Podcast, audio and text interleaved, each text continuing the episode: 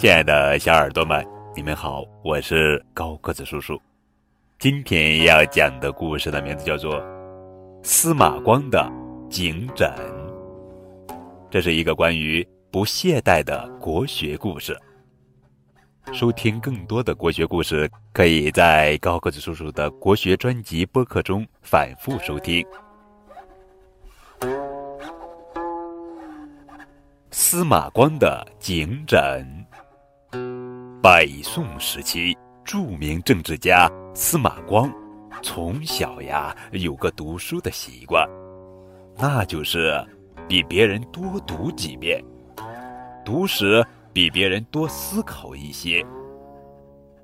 司马光白天读书非常用功，所以一到晚上再看书，眼睛就想睁，也睁不开了。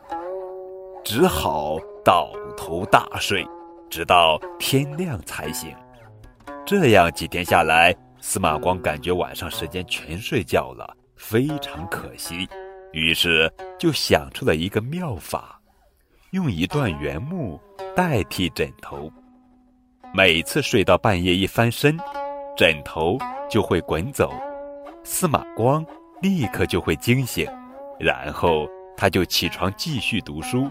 时间长了，他和原木枕头有了感情，亲切的把这种枕头叫颈枕。好了，小耳朵们，这就是今天的国学故事——司马光的颈枕。